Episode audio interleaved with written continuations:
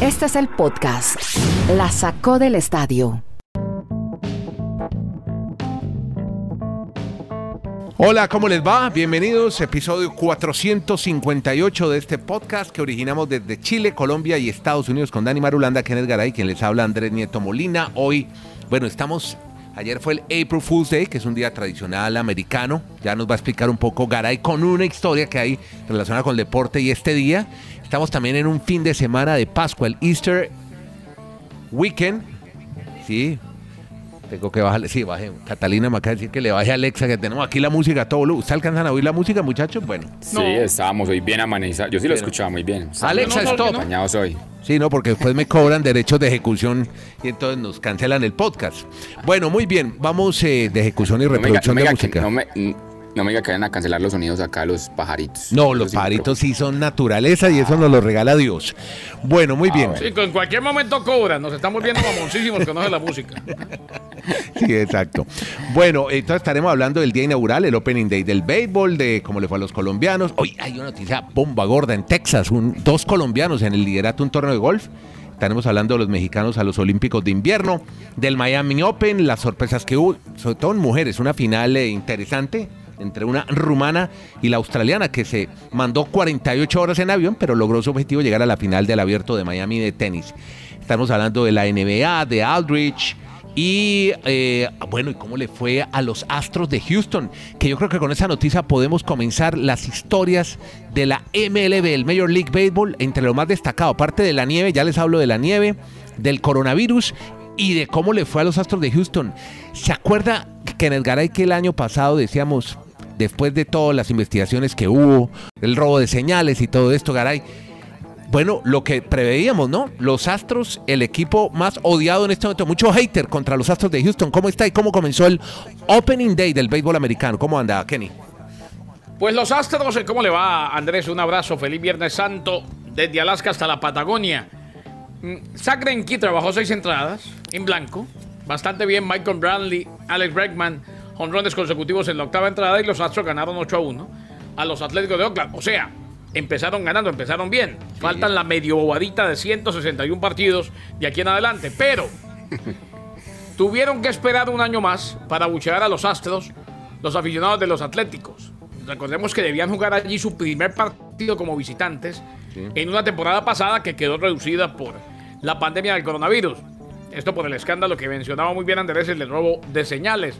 Y claro que hubo abucheos a diestra y siniestra. Claro. Uno de los momentos más celebrados de la noche fue cuando el boricua Carlos Correa fue alcanzado por una recta de Chris Bassett en el cuarto episodio con un corredor en posición de anotar. El pelotazo no pareció ser intencional, pero la gente abucheó a los Astros de Houston de principio a fin.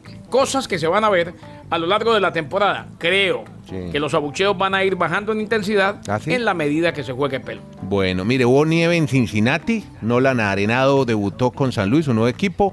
Hizo un sencillo, pero también hubo algo particular. Miguel Cabrera en el partido en Wrigley Field de Chicago. Estábamos a 2 grados centígrados y había nieve.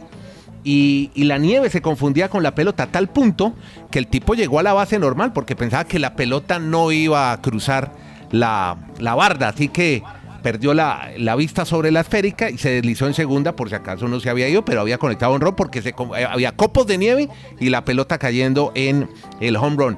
Eh, ayer eh, tuve la oportunidad de ver el juego de los Yankees, no sé si alguno de ustedes lo vio, perdió contra los Blue Jays de Toronto, perdieron, para felicidad a ustedes, en el- la inauguración en el Yankee Stadium, donde hubo gente, 11 mil personas, y ahí ni los Josh, ni eh, los Stanton, ni ninguno de estos, pues alcanzó. El partido llegó a, a extra inning, alcanzaron a, como dicen los narradores de béisbol, a mm, sacar la jarra de café, que creo que también la iba a usar ayer Kenneth Garay narrando el partido en Atlanta. Sí, lo que pasa es que los de la jarra de café son en la noche. Eso lo popularizó en su momento Memo Celis y Fernando Álvarez, la gran jarra de café. Y, y cuando trabajamos con Memo, pues la gente está pendiente. Y ayer, sí, nos fuimos a training. Vea eh, lo que está pasando y, y la manera como es bueno ver. Aquí lo dijimos en su momento, el Kung Fu Panda Sí. había firmado contrato de ligas menores, hablo de Pablo Sandoval, eh, un hombre que fue leyenda en los gigantes de San Francisco, MVP de una serie mundial, el hombre de la chiquita, de los grandes momentos de San Francisco, eh, no venía bien, no anduvo bien en los Medias Rojas de Boston, en fin. eh, hizo el equipo, hizo el roster y ayer iban ganando los Philadelphia Phillies 2 a 0.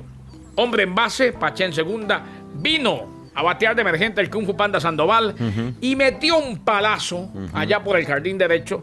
Lo mandó al segundo piso, con lo cual el Kung Fu Panda la sacó del parque, se empató 2 a 2, pero en el décimo inning, recordemos que la regla que sí continúa es la de poner un hombre en segunda, en extra inning.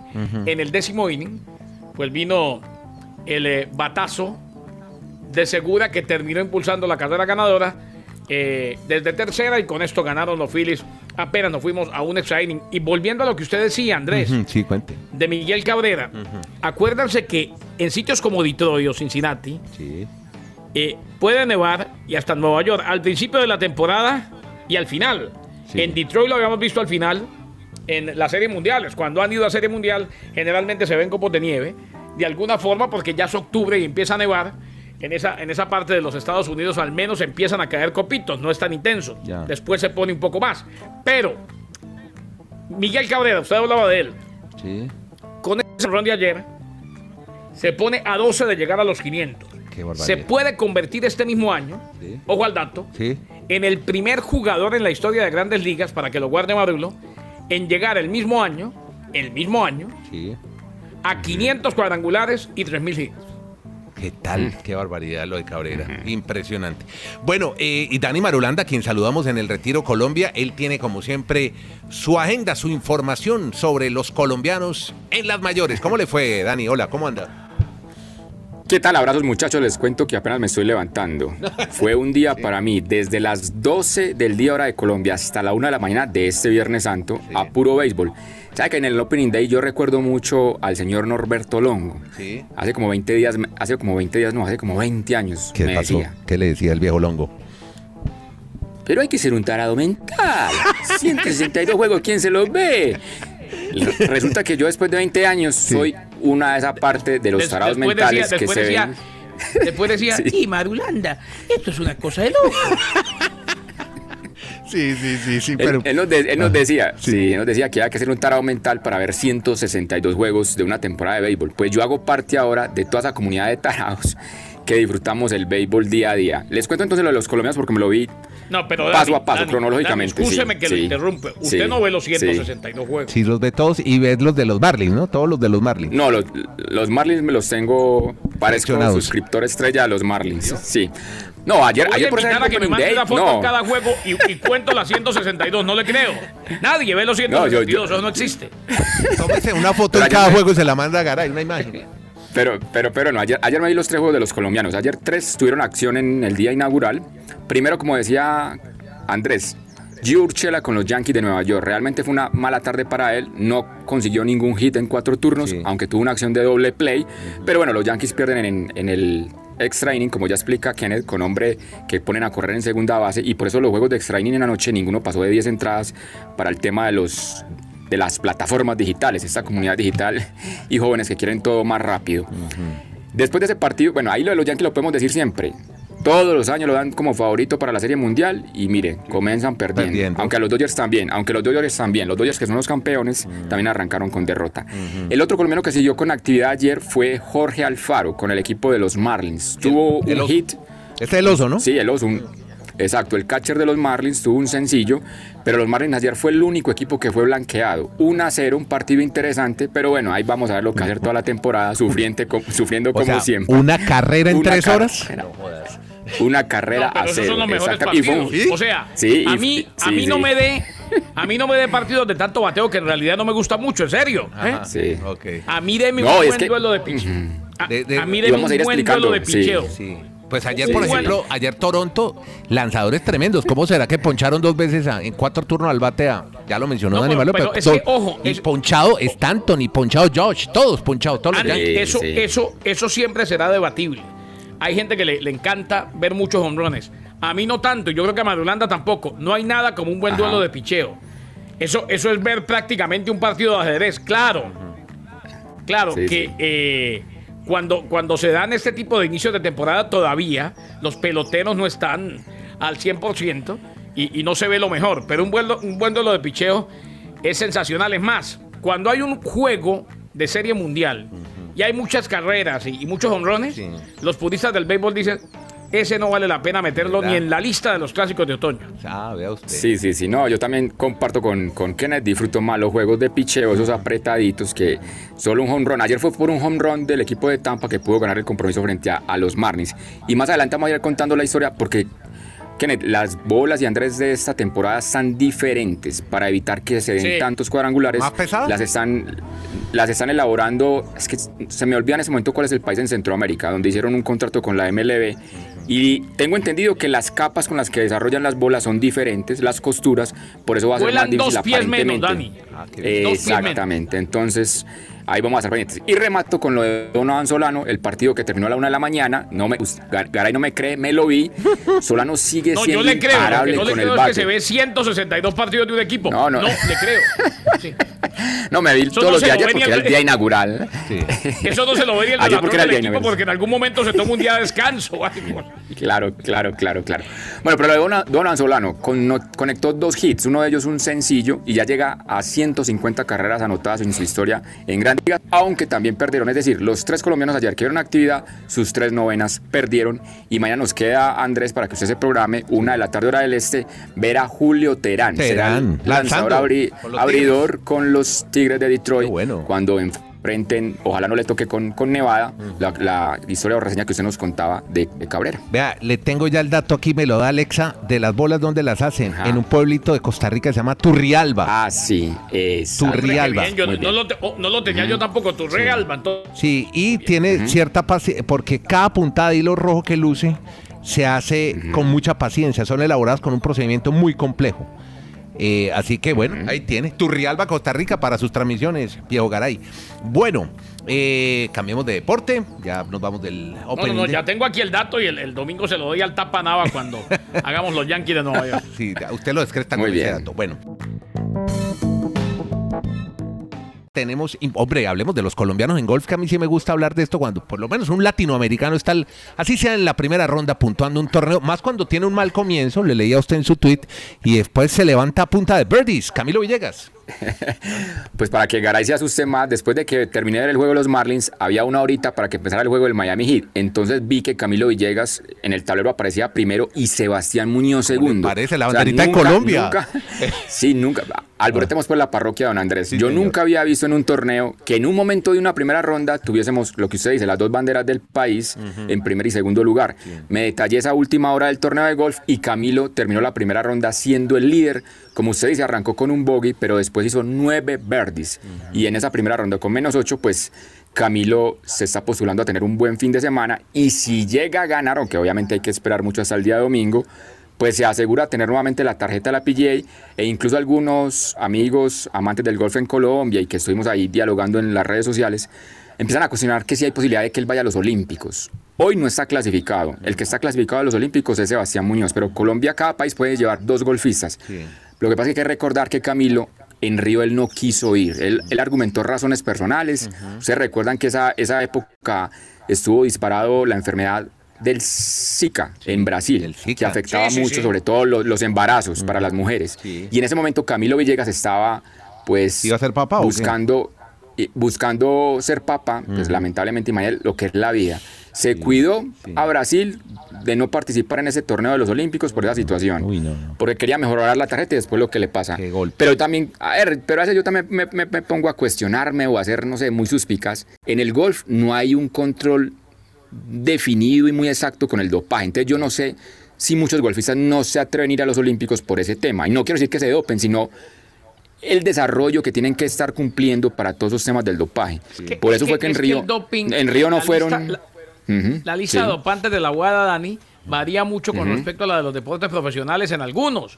Y es muy complicado. Exacto. O sea, porque es que la gente dice, no, es que son sustancias ilegales. No, no lo son. Muchas de estas sustancias dopantes eh, no están prohibidas en deportes profesionales y se pueden comprar en cualquier tienda de nutrición aquí en los Estados Unidos. Exactamente.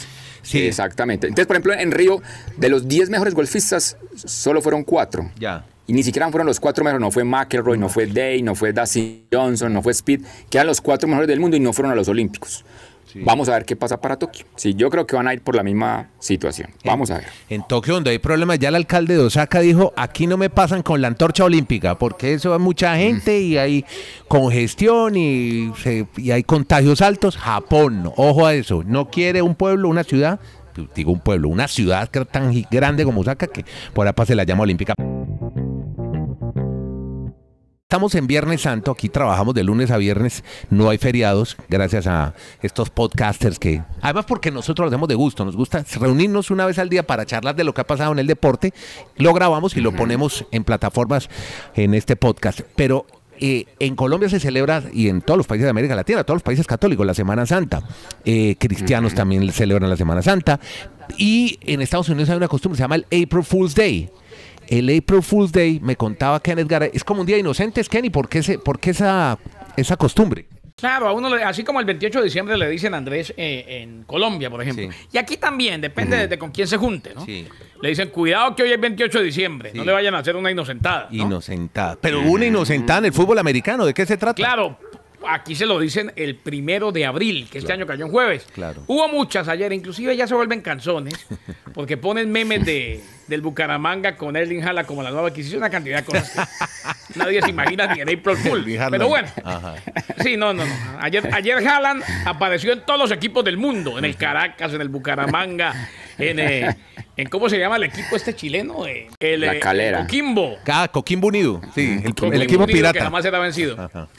Bueno, aquí, el ala cerrada estelar de los 49ers, George Kittle, le dio por publicar una foto suya con la camiseta de los Jaguars, sugiriendo prácticamente que se cambiaba de equipo. Eh, ha sido una estampa en las redes sociales y en las cuentas sociales de este hombre dos veces seleccionado al Pro Bowl, publicó una foto entonces con el jersey superpuesto. Como, a ver, superpuesto es como, como la foto que nos contaba Madulanda Sí, de el tatuaje de Tom Brady. ya. En Sí, la sí, publicación que nos escribió. de moda. exacto. En la publicación esc- del tatuaje de Bruce Arians, exactamente. En la publicación Guido le escribió. Siguiente capítulo, gracias a todos los fieles por su apoyo. La propia organización de los Jaguars respondió a la broma en Twitter con tono humorístico también exigiendo la fuente de la información del supuesto traspaso. Tony Khan, el copropietario de los equipos, del conjunto de los Jaguars mejor, también respondió a la broma de Kiros mostrando una imagen de Penta Zero M, el luchador, uno de los favoritos del propio Kittle, donde muestra su señal de cero miedo. Fue algo de lo que más tráfico tuvo ayer en redes sociales Sí. y mucha gente se la comió enterita y le dijeron, señores, olvídense, April Fools. Claro, claro, claro. Vea, eh, Día Inocentes. eh, co- encontré la razón. Aquí hay que aprender eh, cosas en este podcast. National Geographic dice que tiene su origen de las Veneralias, una festividad romana que se celebraba el primero de abril, en el que estaba ¿De las permitido. qué me dijo? Veneralias, Veneralias, en el que estaba permitido tomarle el pelo a los demás. 28 de diciembre en la América Latina, en eh, México sobre todo, se celebra este Santos Inocentes, 28 de diciembre. Hablemos de, a ver, espere, ya aquí tengo aquí mi agenda. aquí. ¿La NBA o qué? NBA, sí, sí, señor.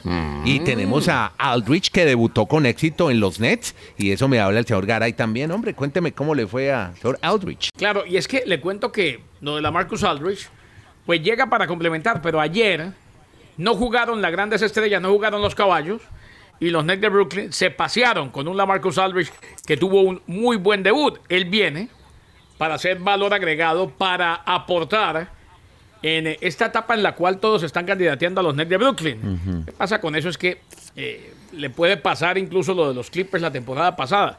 Cuando son un rotundo favorito, también si pierden son un rotundo y estruendoso fracaso. ¿no? Sí, sí, sí. Eh, Aldrich cumplió con un debut exitoso para los Nets de Brooklyn.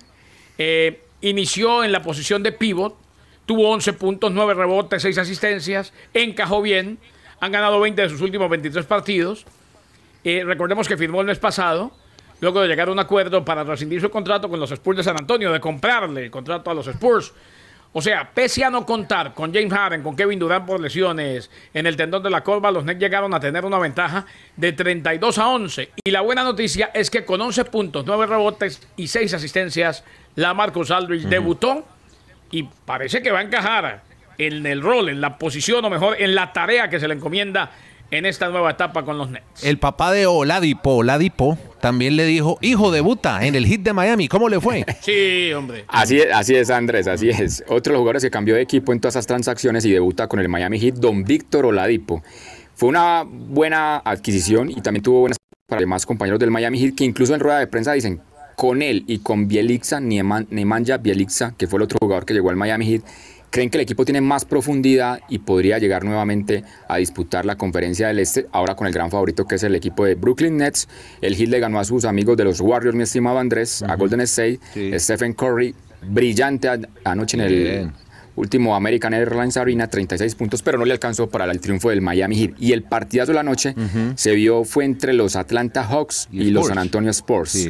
Doble overtime se fue ese partido y a la postre el equipo de Atlanta, exacto, el equipo de Atlanta a la final pudo derrotar a San Antonio. Sí.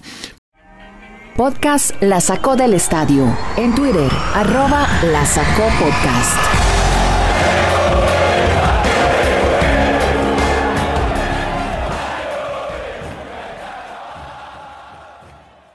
Bueno, donde también terminamos tarde fue en el abierto de tenis de Miami.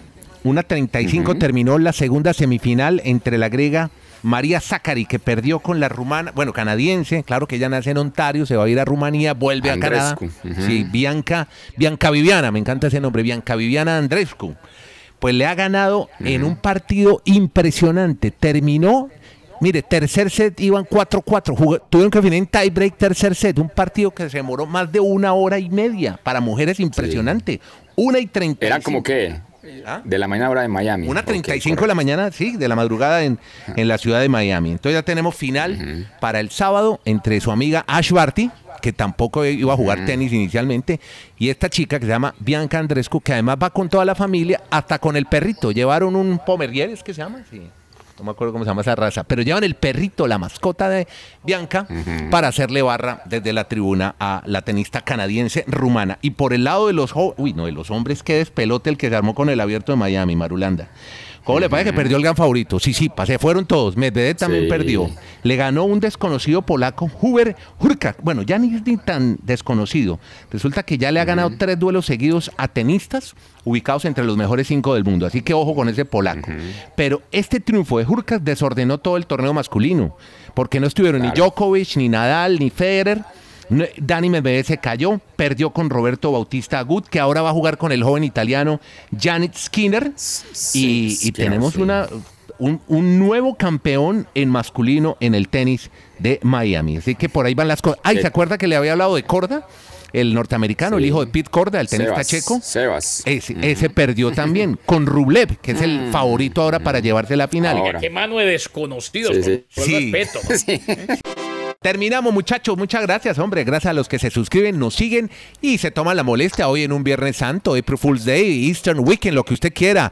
Fin de semana largo, dicen en Chile. Llegamos al cierre de este podcast que se llama La Sacó el Estadio Marulanda, Garay, Nieto Molina, desde Chile, Colombia, Estados Unidos. Todos los días hablamos 20 minutos de deportes americanos. Gracias a todos.